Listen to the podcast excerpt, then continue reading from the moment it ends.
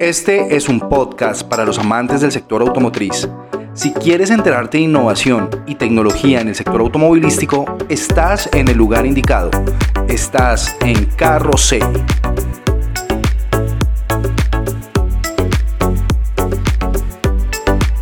Innovación y tecnología de la industria automotriz. Soy Steven Olarte y junto a Andrés Carmona seremos los locutores de este podcast. Antes de comenzar, quería hacerte una pregunta a ti y a los oyentes que nos están escuchando y es, em, ¿alguna vez has tenido la oportunidad de conocer un vehículo de última tecnología o has manejado de pronto en alguna oportunidad? No, la verdad no, es no, no he tenido el placer eh, de última tecnología, no, siempre estamos en los carros básicos, eh, tipo gama media, eh, pero con todo lo que se viene en la industria automotriz no hemos tenido la posibilidad. Ah, ok, perfecto Andrés. Bueno, pues para ti y para todos los oyentes, pues básicamente este podcast va a ser eh, ese pequeño paisaje que vamos a ilustrar de manera a manera de audio a través de este podcast donde vamos a tocar este tema muy importante. ¿Cuáles son las tecnologías, las nuevas innovaciones que están llegando en la, industria automotriz como tal. Así que nada, Andrés, pues quisiera entrar un poco más en detalle. Em, ¿Cuáles crees que de pronto son como esas innovaciones que se han dado a partir del 2021, desde el último año? ¿Qué has de pronto visto en, en redes sociales, en páginas? ¿Cuáles han sido, digamos, esas innovaciones que te han llamado la atención? Pues bueno, tenemos el gran boom de que hoy en día eh, todo lo que sea verde, todo lo que sea protección ambiental, está mandando y mandando la parada fuerte eh, en todos los aspectos de todos los negocios, de todo, de todo lo que se mueve a nivel mundial. Y pues el sector automotriz no es la excepción, ¿no?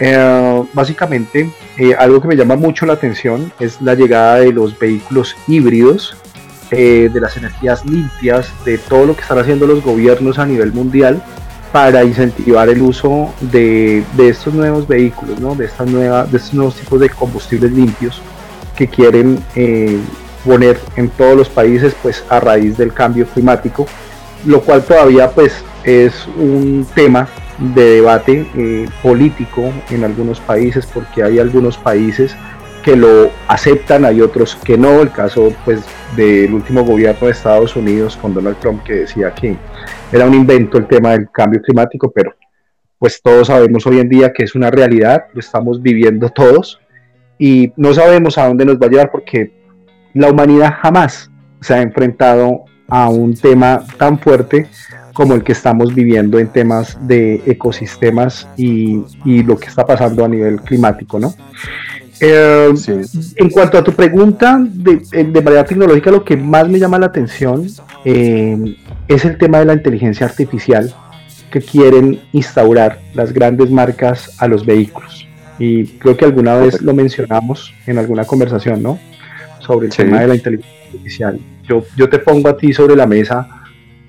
¿Tú cómo crees que la inteligencia artificial va a tener la capacidad de, de, de decidir eh, qué hacer y qué no en una profesión o en una labor tan emocional como lo es conducir.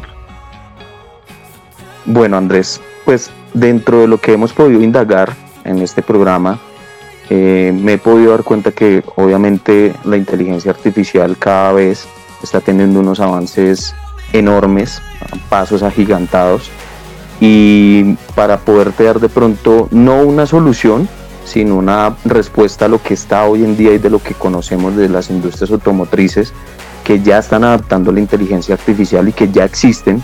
Uno de ellos, pues yo creo que la mayoría de la, de la gente lo debe conocer, que es Tesla. Incluso ya muchos de los vehículos están implantando este tipo de sistema de inteligencia artificial. Y fíjate que mm, eh, dentro de esta indagación, investigación, me di cuenta que estos sistemas se adaptan a sensores inteligentes en donde tú vas conduciendo este tipo de carros y a unos, unos cuantos metros a la redonda, o sea, es un diámetro de cuántos metros a la redonda, a la que el vehículo con, por medio de estos eh, sensores digitales detecta cualquier objeto. Puede ser una persona, una bicicleta, un auto, un animal y el vehículo tiene unos sistemas integrados de intercomunicación donde hacen que el vehículo reaccione en el momento, así el conductor no se haya percatado de ese objeto que se encontró en el momento. Y el vehículo toma su decisión propia de frenar o en algunos casos de redirigir la dirección del volante hacia un costado y evitar de pronto un peligro tanto para el vehículo como también para la persona o el objeto que está delante de lo que detectó en sus sensores digitales. Entonces fíjate que es algo muy interesante porque mm, en ese debate moral que tuvimos en algún momento en donde, bueno, y si en este costado viene una persona cruzando y tal vez al otro lado viene otro vehículo, ¿qué, qué haría estos carros? Porque prácticamente pues es una inteligencia artificial la que va a tomar la decisión. O estrello a la persona que va al lado o tal vez me encuentro con la persona que está adelante, ¿cierto? Y esa ha sido como la, la, problemática y digamos que el debate que siempre hemos tenido. Entonces, para ir más allá de eso, pues mi respuesta pronta es que pues ya los sensores digitales pueden de pronto prevenir ese tipo de accidentes. Es mucha la tecnología que uno encuentra ya en estos vehículos e incluso eh, el objetivo de integrar este tipo de sistemas es con el fin de ayudar a usuarios o conductores que se dedican a este tipo de profesión de conducir ciertas horas al día y obviamente pues su cansancio pues tienden a tener eh, problemas de visión en algunos puntos, lo que conocemos como los microsueños. Le sucede mucho esto a, a las personas que manejan mulas en las carreteras de diferentes partes de la ciudad del mundo y incluso ya este sistema de inteligencia artificial no es un lujo para ciertos vehículos. Esta inteligencia artificial la están adaptando ya para vehículos como las tractomulas, como lo que son camiones. Precisamente por eso, porque lo que quieren hacer es disminuir lo que más se pueda todos esos riesgos viales y esos peligros a los que se ven eh, pues se encuentran la mayoría de estas personas que tienen este oficio y esta profesión.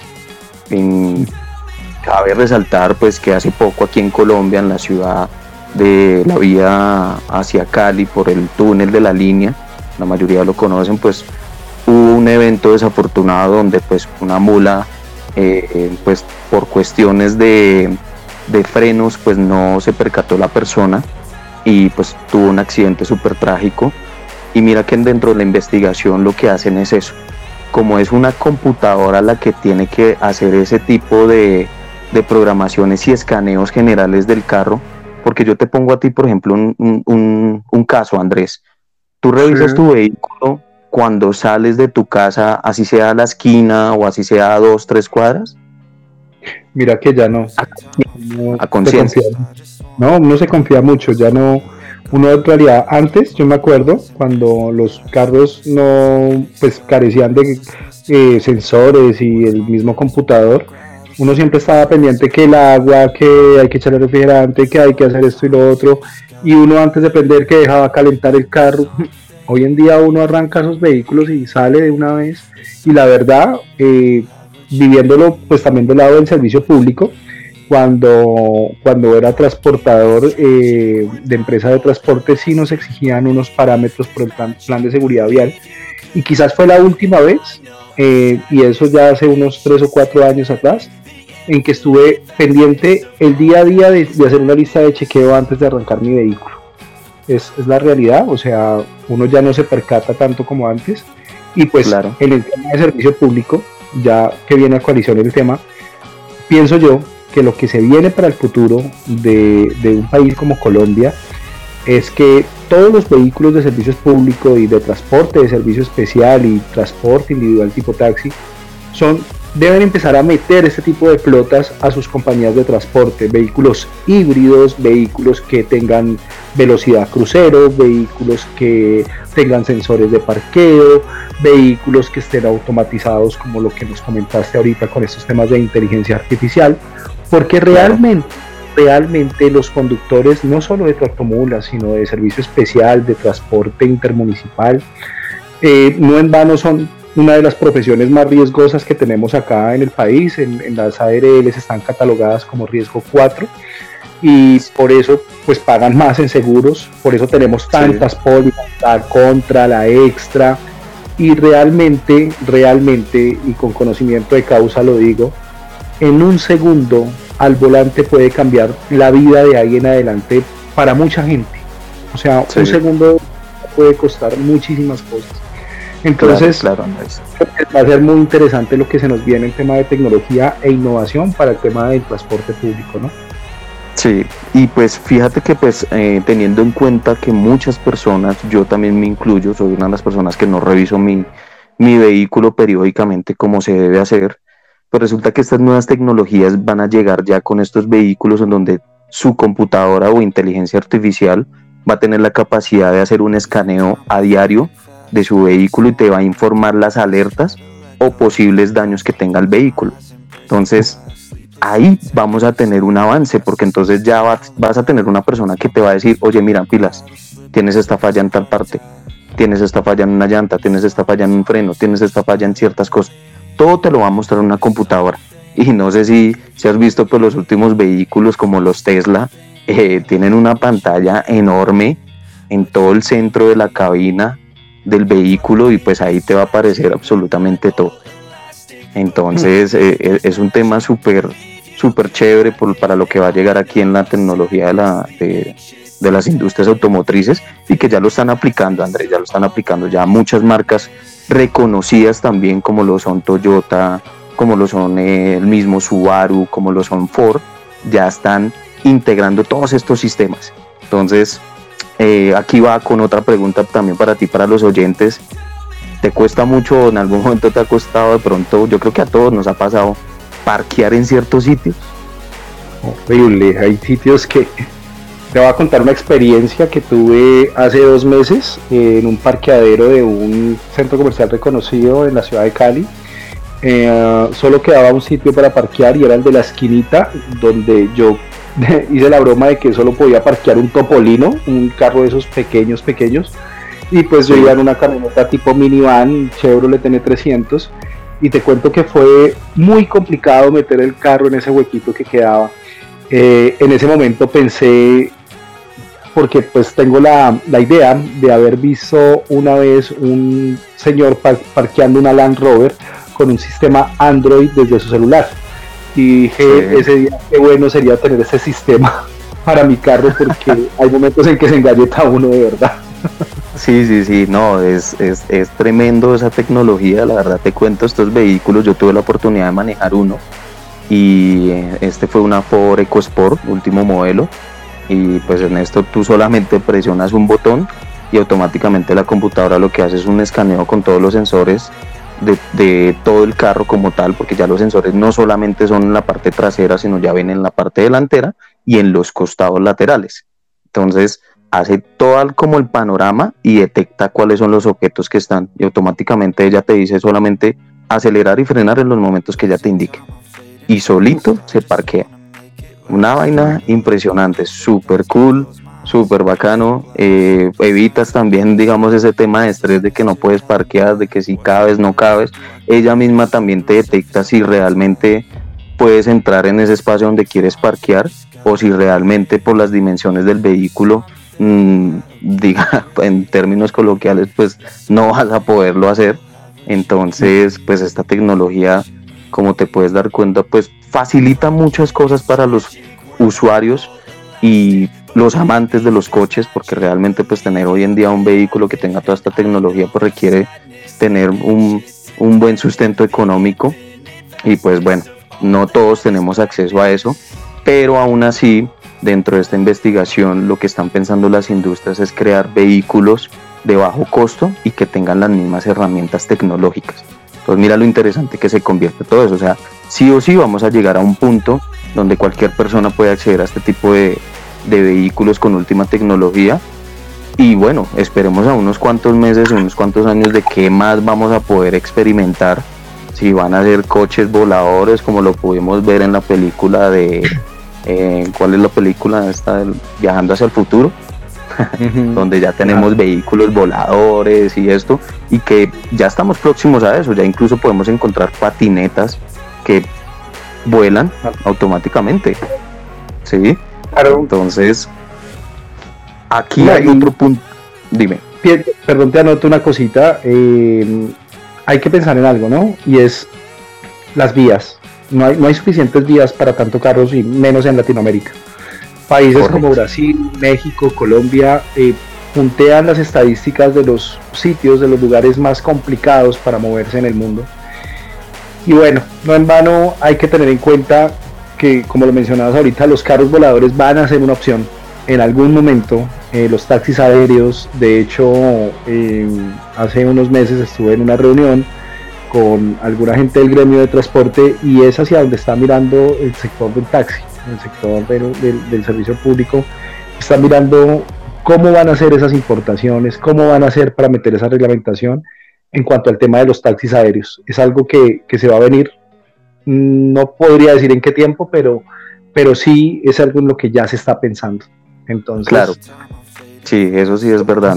yo creo que, claro, y yo creo que ahorita lo más importante para notar eh, es que en el transcurso de este año ya lo que son servicios públicos como lo son los taxis, eh, el tema de las energías limpias ya se vienen adaptando un poco más fuertes.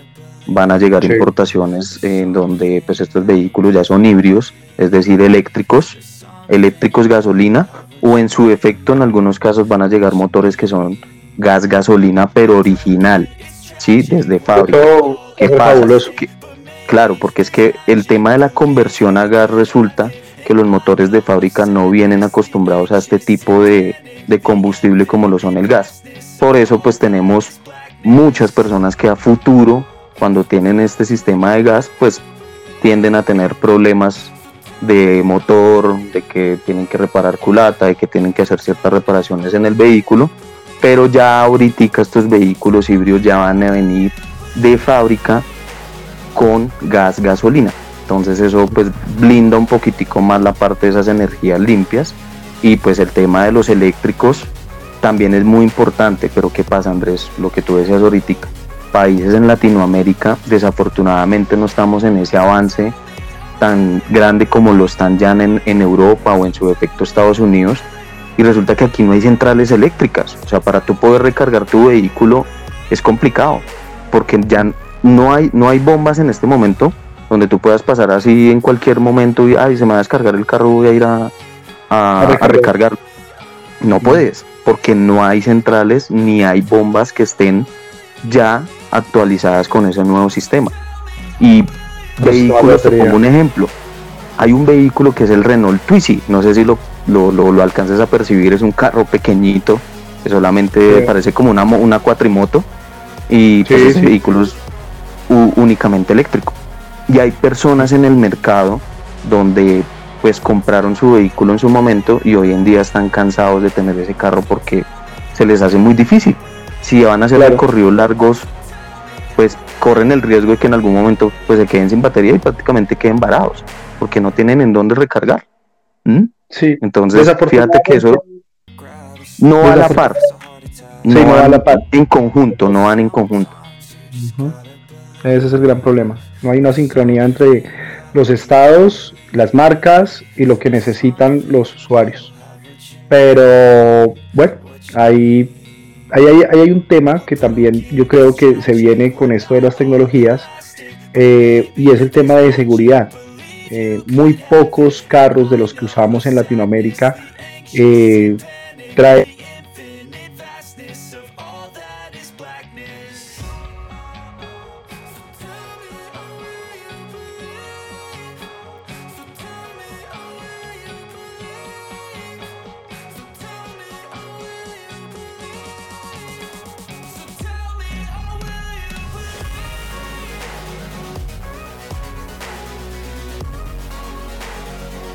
de La, seguridad de los vehículos también va a tener que tener su tema bien importante eh, ahorita con todo este tema de los, de los carros de, última generación. Correcto, Andrés. Bueno, Andrés, último punto para anotar y es que ahorita los vehículos tienen un asistente de voz y comandos. Esto es una gran innovación, pues ya que permite que los usuarios puedan estar un poco más atentos al volante y a la conducción mientras ellos puedan hacer eh, atender ciertas llamadas telefónicas con solamente presionar botones. Digamos que esto no es de última tecnología porque ya varios vehículos desde el 2011 en adelante pues ya vienen adaptando este tipo de sistemas de comandos, pero eh, hoy en día digamos que mm, ya puedes encontrar mayor variedad, un abanico de vehículos que ya tienen integrados este sistema de asistente de voz y comandos. Entonces pues también es muy importante anotarlo como tema de innovación y tecnología para el sector automotriz. Súper, súper, eso es espectacular. Lo que, todo lo que evite eh, que los conductores tengan algún método de distracción, bienvenido sea. Vuelvo y lo digo, un segundo de distracción al volante te puede costar la vida y es algo que hay que minimizar lo máximo posible. Así es, Andrés. Bueno, Andrés, y a todos nuestros oyentes, pues este era un programa dándole esa pequeña introducción de las nuevas innovaciones y tecnologías que están llegando al sector automotriz. Tendremos un próximo programa para que estén súper pendientes, donde vamos a debatir qué tan bueno es estas tecnologías, qué beneficios y qué contras podría tener también esta tecnología a futuro con todo esto que estamos viendo y que estamos viviendo con la inteligencia artificial. ¿Será que en algún momento esta inteligencia artificial puede tomar una mala decisión? Que moralmente no esté en la capacidad de detectar si es bueno o malo. Amigos, pues este es un programa más. Gracias Andrés por estar aquí con nosotros, compartir en este nuevo podcast. Gracias a ti Steven, saludos a toda la comunidad y no olviden suscribirse a todos nuestros canales. Así es, estamos en el canal de Spotify como Carroceta Informa, nos encuentran allí, nos pueden dar seguir, vamos a estar subiendo contenido cada semana y en YouTube también nos pueden encontrar como Carrocé, allí tenemos contenido audiovisual donde se pueden retroalimentar y actualizar de las noticias del sector automotriz. Así que amigos, nos vemos en una próxima ocasión, chao chao.